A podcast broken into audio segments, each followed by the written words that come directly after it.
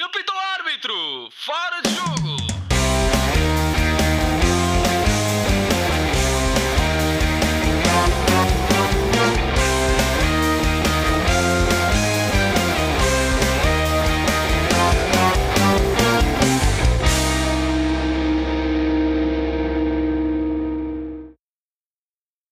Sejam muito bem-vindos ao sétimo episódio do Fora de Jogo Podcast. Eu sou o João Pedro Dias e tenho comigo o já habitual painel deste programa, composto por Afonso Couto, Diogo Souza, José Saraiva e Ricardo Quinteiro.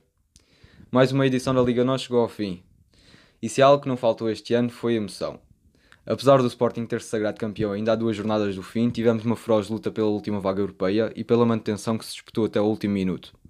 Zé, em retrospectiva, o que é que achaste deste campeonato?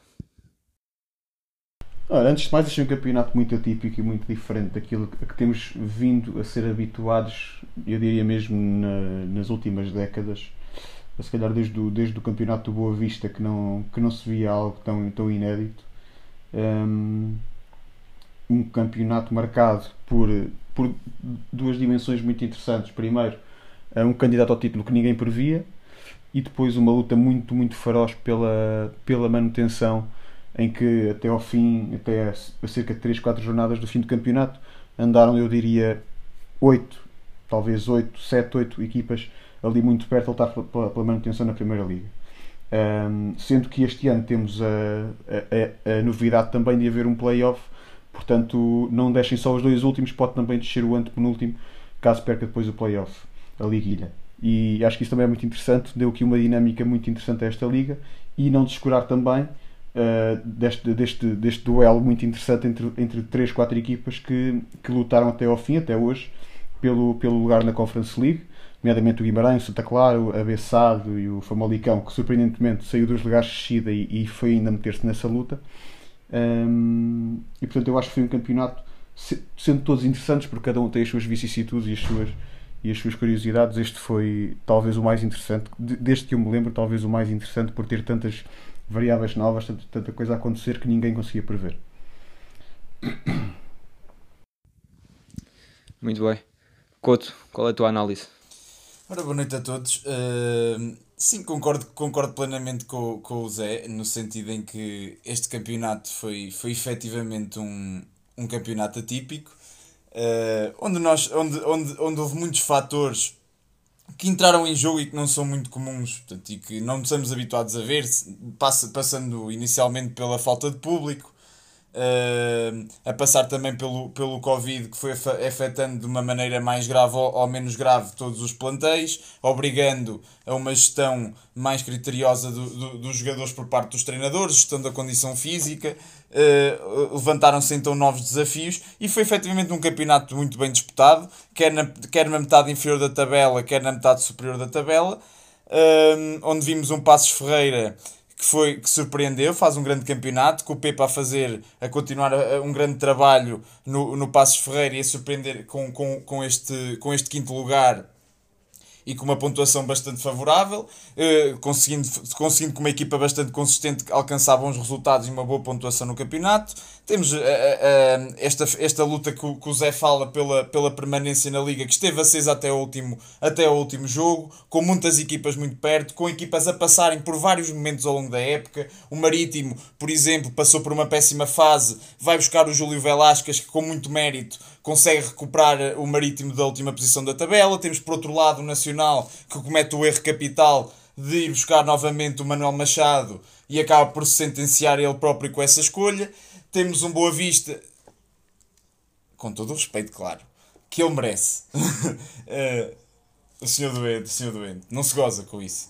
Uh, e, e temos por outro lado um Boa Vista com o João de Ferreira de forma muito intermitente, apesar do, do plantel que tem, uh, conseguiu garantir a manutenção. Obviamente que era uma equipa que teria que fazer mais. Temos um Famalicão que tem uma primeira metade da época sofrível e depois consegue recuperar com o Ivieira. Ou seja, tivemos também muitos jogos de cadeira uh, no que diz respeito aos treinadores. Houve muitas mudanças na, ao, longo da, ao longo da temporada, algumas delas, com, algumas delas como, como pudemos ver, com, com um efeito positivo, outras delas com efeito negativo. Um Guimarães, nota negativa para o Guimarães, que penso que chegou aos 4, 5 treinadores numa época, que perde a Europa após estar 28 jornadas uh, no sexto lugar, acaba por perder o lugar europeu para o Santa Clara, com todo o mérito consegue alcançar este lugar, com, com bastantes jogadores que se destacaram nesta equipa do Santa Clara, e pronto, lá na frente uh, acho que já foi aquilo que nós falámos mais e acho que também não interessa rebater, portanto o Sporting é um, é um justo campeão, o Benfica tem uma época a quem, uh, para aquilo que foi o investimento,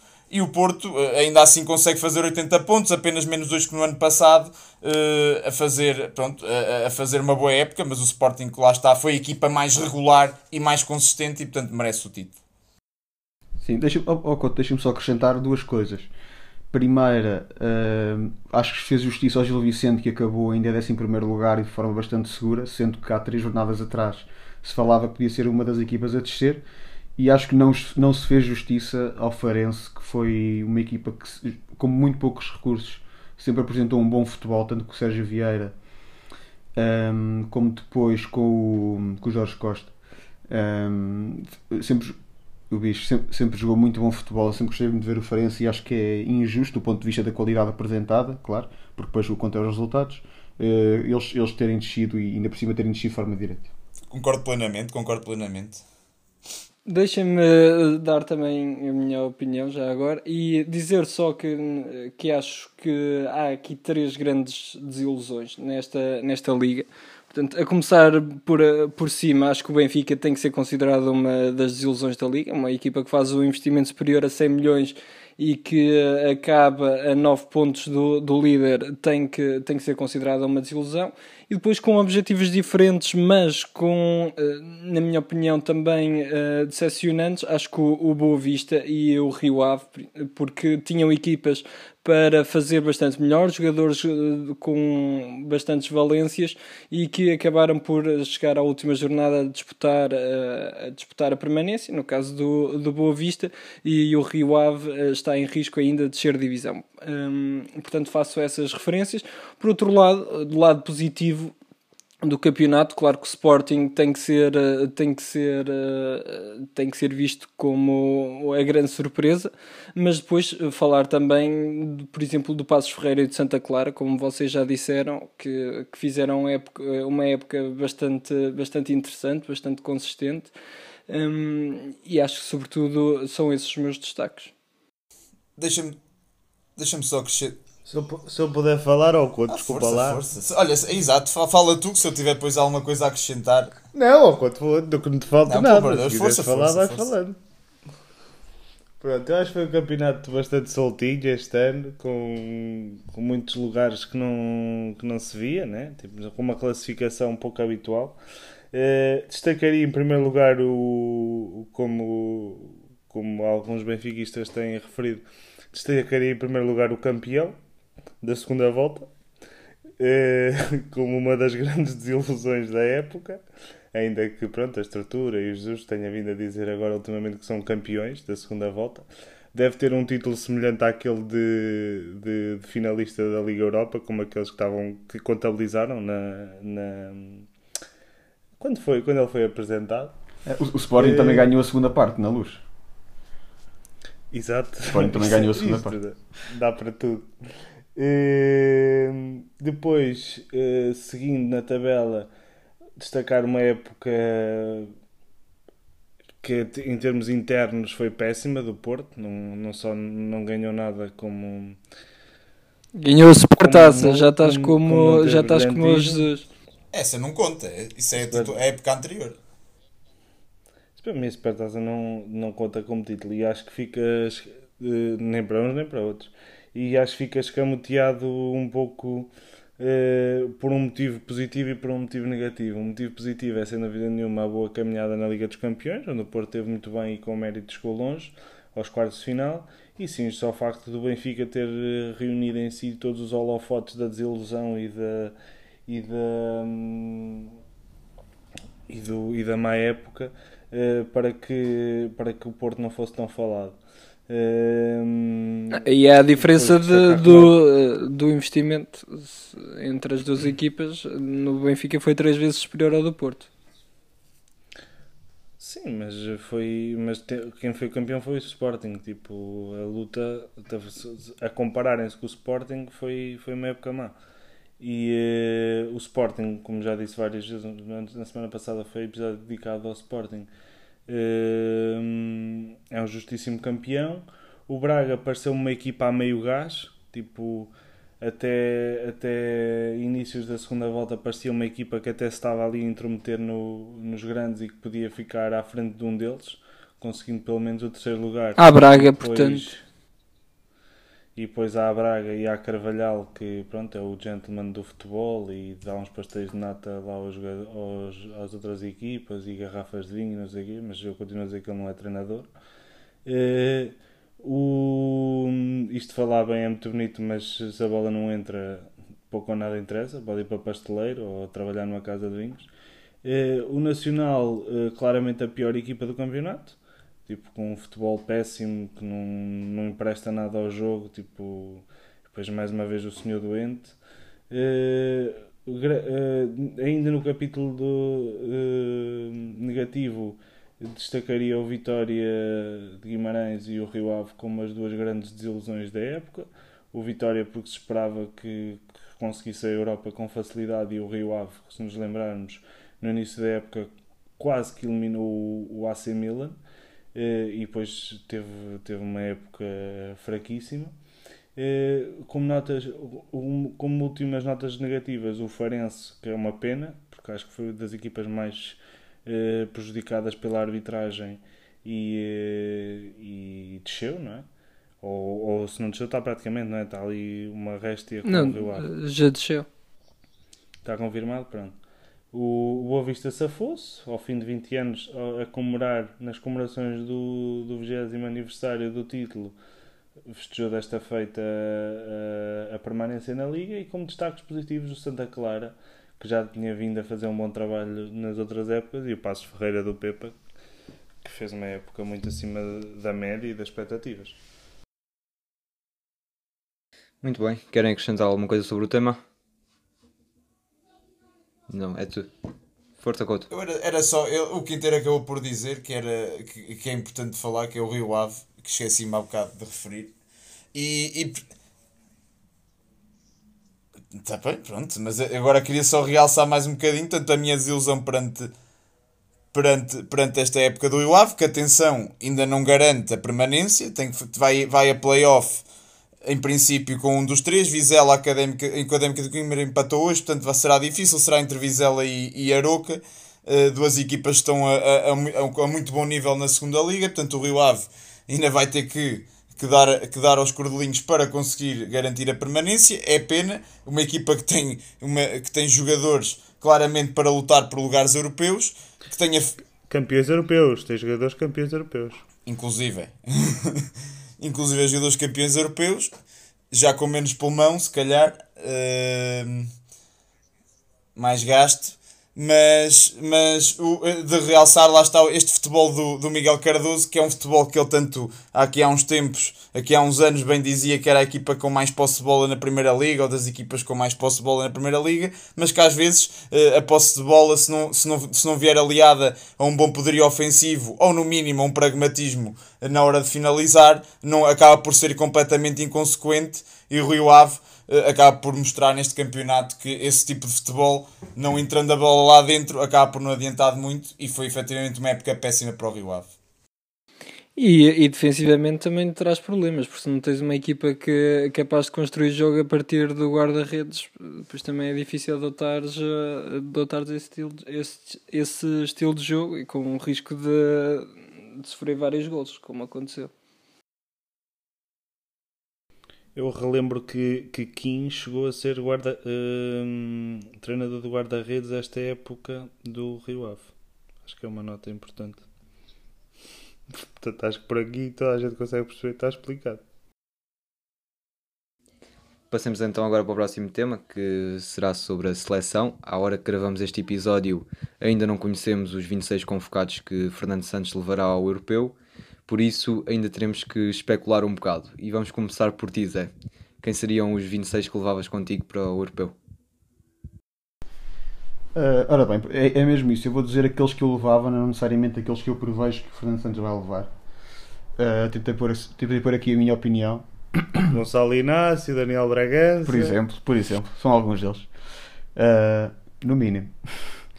Antunes, claro. Uh, Vitorino, Vitorino. Uh, para dar não. as águas. Isso. o treinador adjunto que ele agora é treinador. Um, Adam. Eu. Ai, não dá, desculpa. Mas o Mateus Nunes dá. Oh. Mateus Nunes dá. Nas escolhas, eu... do, nas escolhas do blog Visão de Mercado, houve lá um que lá o pôs. Portanto, atenção ao Mateus Nunes. uh, eu a guarda-redes escolhi o Rui Patrício, como é lógico, que será em princípio o guarda-redes titular. Depois escolhi o António Lopes, que parece-me também um guarda-redes que, que, merece esta convocatória. E em terceiro lugar pus, já aqui falámos uma vez que, que o terceiro guarda-redes é mais uma coisa simbólica do que propriamente uh, importante. E eu, eu escolhi aqui o Beto. Acho que é um. Um. Puto, foda-se. Acho que é um guarda-redes que já deu muito à seleção gozar, e, e, fez uma boa época no Farense quando jogou. Mas para aqui, para o churrasco. Por exemplo, também é importante, é uma dimensão importante do ah, jogo. Está, os mínimos. Rui, uh... Rui Patrícia apontada a Roma, de José Marinho.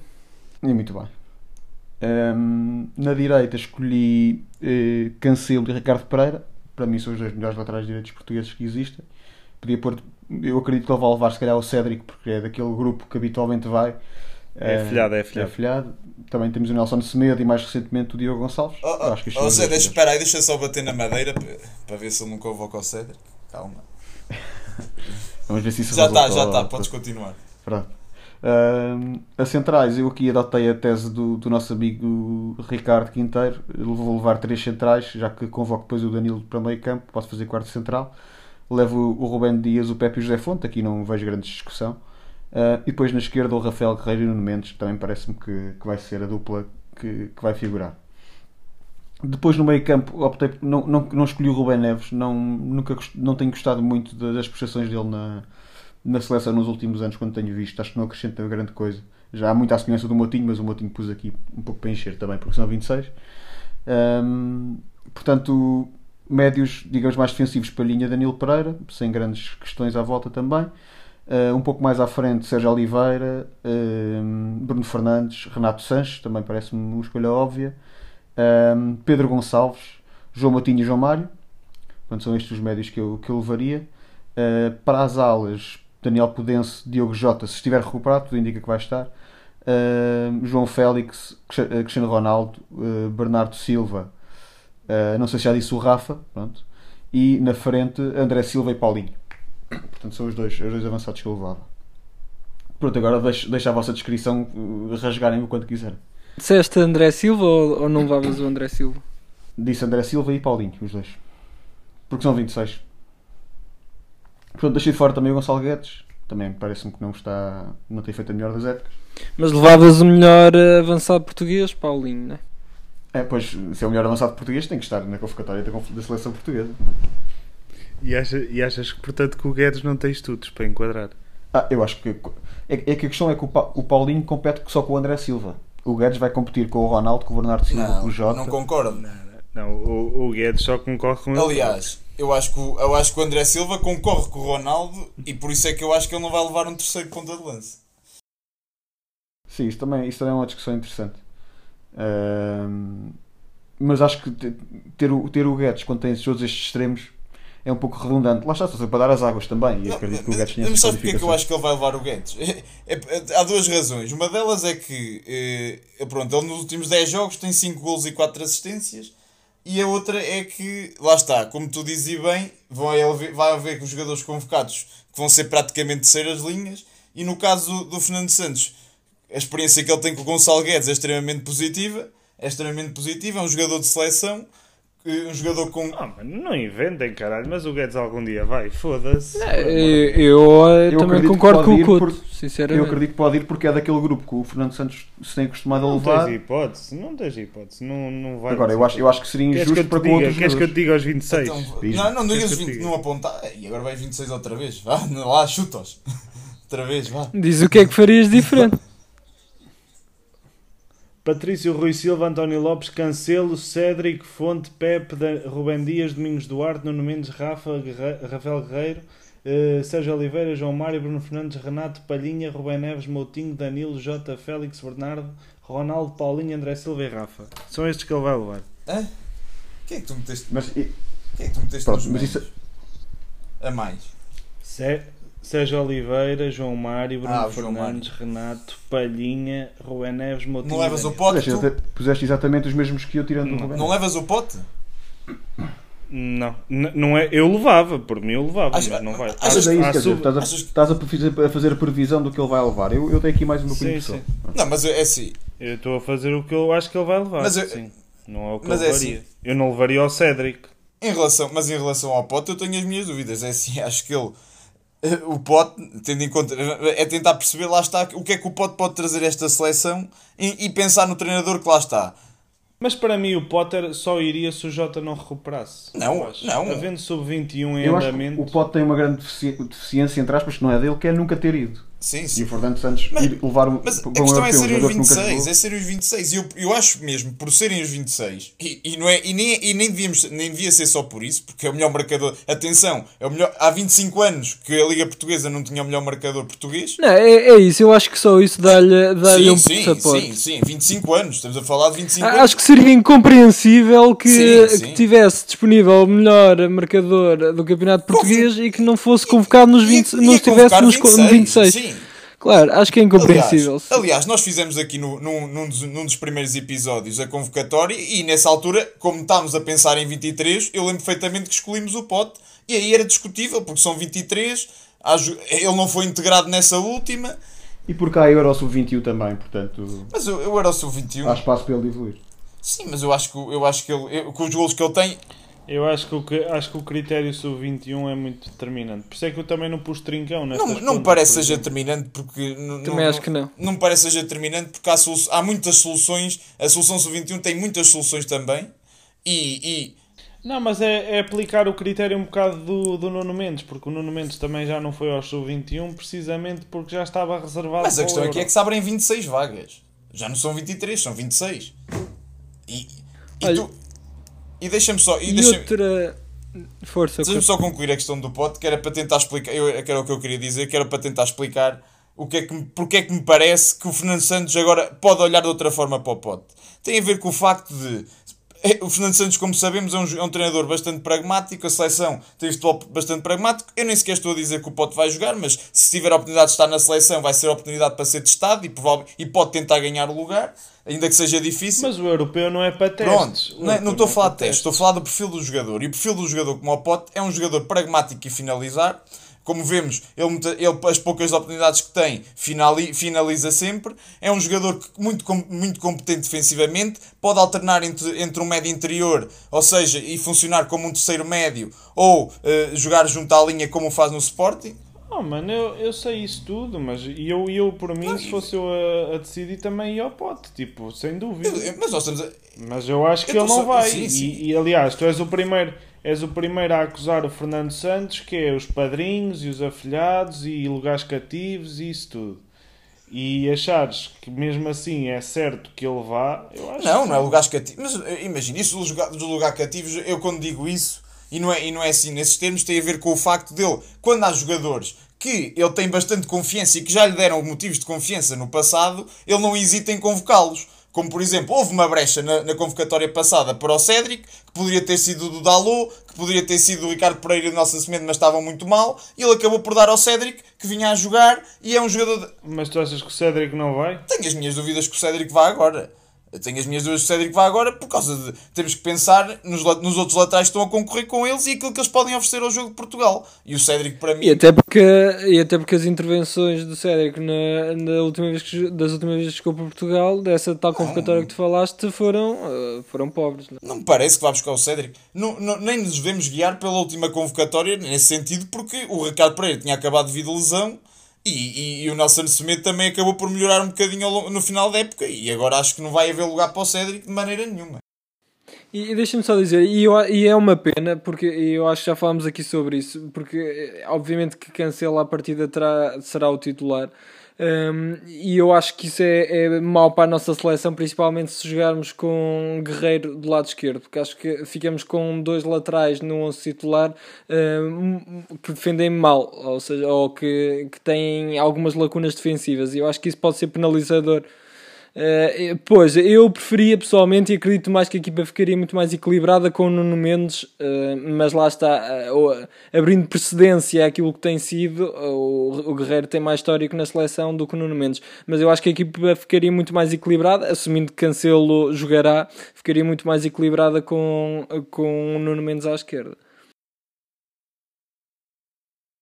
Não sei se vai jogar, aí já tenho. Vai depender, não sei se é assim tão certo. Eu, eu acho que deveria, por esta razão que, que acabámos de falar. Mas... Para, já, para já vai para o United. Eu também, mas é assim, eu também concordo que joga. fora de jogo. Eu, até porque eu acho que o, o, o Guerreiro na seleção sempre achei que ele, ele joga de uma forma. É-lhe pedido, é ou melhor, é-lhe pedido que jogue de uma forma completamente diferente daquilo que é a abordagem ofensiva, por exemplo, do Rafael Rei no Dortmund. Se nós repararmos, no Dortmund ele muitas vezes jogou não só como interior, mas mesmo quando joga a ala ou a lateral, mesmo quando quer, quer o Dortmund joga com um sistema de 3 ou com um sistema de 4, o, o, o, o, o Rafael Rei aparece sempre muito dentro da área, faz muitos golos tem muitos golos. Nós vemos o Felgueiro ter sempre mais 5, 6 golos por época, o um lateral esquerdo não é muito comum, o que, o que mostra bem aquilo que são os movimentos de, ofensivos do, do Guerreiro no Dortmund e depois na seleção é obrigado a jogar muito por fora e não me parece que seja um jogador muito talhado para isso. E, e depois, além daquilo que o Diogo disse e bem, que defensivamente também não é um, um lateral que ofereça total garantia. E não tem muita disponibilidade física também, que é um ponto relevante. Hum, outra coisa que vos queria perguntar: alguém uh, ponderaria levar Otávio? Epá, é assim. Eu não excluiria, mas com as opções que temos, acho que não. Sim. Opa, se, o mundial, se fosse o Mundial 2014 no Brasil. É assim, não, se, se, fosse convocado. Eu, eu acho. Se é para a galhofa, também ia ao Gabriel. Gabriel Acho que era Otávio, Otávio, Gabriel, Pepe. Ainda se ia buscar o Liedson e o Deco. E pronto. E o Diego Souza na frente. Pronto, ideal. Eu por mim, eu por mim fechava assim. E bem. Uh, uhum. Mas acho que é isso. Vai ser à volta desses jogadores. É à volta de um lote de 33 jogadores que nós falámos aqui todos deles, acho eu. Diogo, queres acrescentar mais algumas alterações que farias? Ou... Uh, não, eu uh, concordo com. Já fui dizendo a minha opinião. Uh, posso falar do 11 que acho que, que deverá ser o 11 preferencial da seleção. acho, obviamente, que o Rui Patrício, como estava a dizer, eu daria prioridade a, a Nuno Mendes e a Cancelo. Depois, obviamente, Pepe e Ruben Dias. Um, no meio campo acho que é onde há mais dúvidas, sinceramente. Uh, eu acho que, que Palhinha pode, pode perfeitamente caber no 11 titular, mas, uh, mas seria sempre um risco porque, porque não é um jogador muito experimentado. Um, acho que, que Renato Sanches também pode ter alguma coisa a dizer neste 11 titular. Sabemos que, que à partida jogará, jogará sempre Bruno Fernandes jogará sempre uh, o Ronaldo, jogará o Jota, jogará o Bernardo Silva. Portanto, a partida as coisas andarão mais ou menos nisto. Acho que a grande, a grande dúvida estará no meio-campo e eu acho que é aí que a seleção pode sair um, fragilizada, porque, como já dissemos aqui há uns tempos, um, nós neste momento não, te, não temos um meio-campo rotinado como tínhamos, por exemplo, na, no Euro 2016. E eu acho que pode ser uh, por aí uh, que eventualmente nós uh, vamos ter alguma dificuldade porque certamente que na frente não, não teremos problemas, temos imensas soluções. Um, a defesa também parece que não estamos mal servidos. Temos uh, um dos melhores centrais da atualidade, que é o, se não melhor, que é o Ruben Dias, e o Pep uh, está como o vinho do Porto. Um, agora, penso eu que o meio-campo será, uh, será o setor que trará mais dores de cabeça neste momento. Mas, Sim, não é por falta. Eu acho que é mais por falta de entrosamento. Acho que é esse o grande problema. Sim, mas atenção que lá está, tu tens razão nesse aspecto de, de que o entrosamento é, é um fator importante, mas e, e comparaste com 2016, mas eu acho que depois comparado a 2016 os jogadores que nós temos aqui também no meio campo uh, podem, podem, podem estar num momento de forma também tão alto que pode acabar por compensar pode acabar por compensar esse menor entrosamento. Aliás, como é o exemplo da seleção francesa, em que os jogadores também não jogam juntos, mas a qualidade individual é tanta que depois, eh, com pequenos ajustes no coletivo, eh, acaba por ser uma seleção muito forte por si só. E acho que a nossa seleção também tem que pegar por aí, uh, ver, ver que temos aqui jogadores, não só dentro no 11 inicial, mas no banco. Temos 27 gols de André Silva, um que é um recorde do, do Eintracht Frankfurt. Ele só não é melhor marcador da Bundesliga porque está lá o Lewandowski. Uh, uh, ou seja, uma grande opção no banco. Temos, temos, temos no, no 11 inicial muitos jogadores que foram os melhores jogadores dos seus campeonatos, jogadores que ainda podem ganhar a Liga dos Campeões. Uh, portanto, temos aqui jogadores que, muitos, aliás, o Ruban Dias, o, o, o Cancelo, o Bernardo, uh, têm aqui uma, podem procurar uma época neste europeu, fazer uma época perfeita, inclusive a lutar uh, por possíveis top 10 ou top 5 da bola de ouro, inclusive o Ruban Dias, que tem sido muito elogiado em. Portanto, temos aqui jogadores galvanizados, temos um coletivo que, que, tem que ser trabalhado com toda a certeza, mas acho que a seleção tem que abordar isto para ganhar e eu fico feliz por, por, por ver pelo menos o Fernando Santos agora uh, a dizer que, que, só sai de lá outra vez uh, no, no dia 13 de julho. Espero agora que com mais uh, consistência e com, e com, e com, com, algum, com, com algumas exibições melhorzinhas para não dar tanta. Ainda te mas, mas, mas atenção, se for por um zero ou empates também não me importo. Uh, e atenção que, que eu seja. acho que vai ser, eh, vai ser prova de fogo para o Fernando Santos, pelo menos para a avaliação do estilo claro. de jogo do Fernando Santos, para vermos se aquele estilo de jogo ainda se, ou se o é Fernando isso. Santos neste momento tem unhas para, para esta seleção. Acho que vai ser muito importante nesse sentido também. Veremos então o que é que vai acontecer. Vamos então agora passar ao momento, ao nosso primeiro momento de rúbrica deste episódio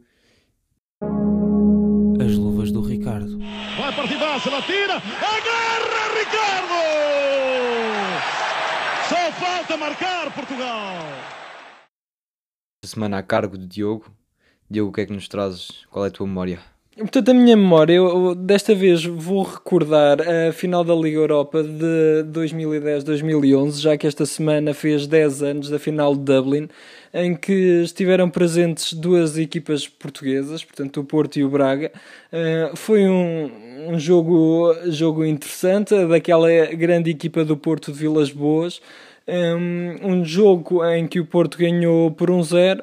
Um gol de Falcão, um cruzamento, um cruzamento da direita de Guarin e depois Falcão, como habituou os adeptos do Porto durante algumas épocas a cabecear, a cabecear e dentro da área e, e, e, dessa forma fazer um, um gol estupendo. Um, o Braga também teve uh, algumas oportunidades. Lembro-me de uma defesa bastante, bastante interessante do, do Elton na altura. Um, mas acabou por, uh, e acho que justamente a vitória a cair para o lado dos, um, dos dragões que venceram assim na última vez, dessa última vez, a sua um, última final europeia.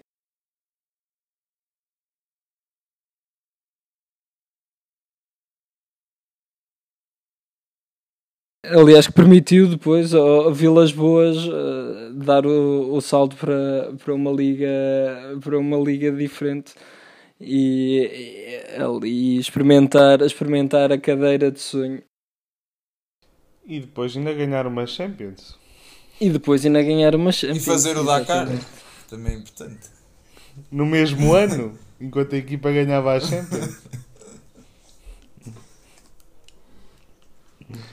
É o ideal. Pronto, bem haja. Então é assim, desta forma que chegamos ao fim de mais um episódio. Para a semana cá estaremos outra vez. Até lá. E apita o árbitro! Fora de jogo!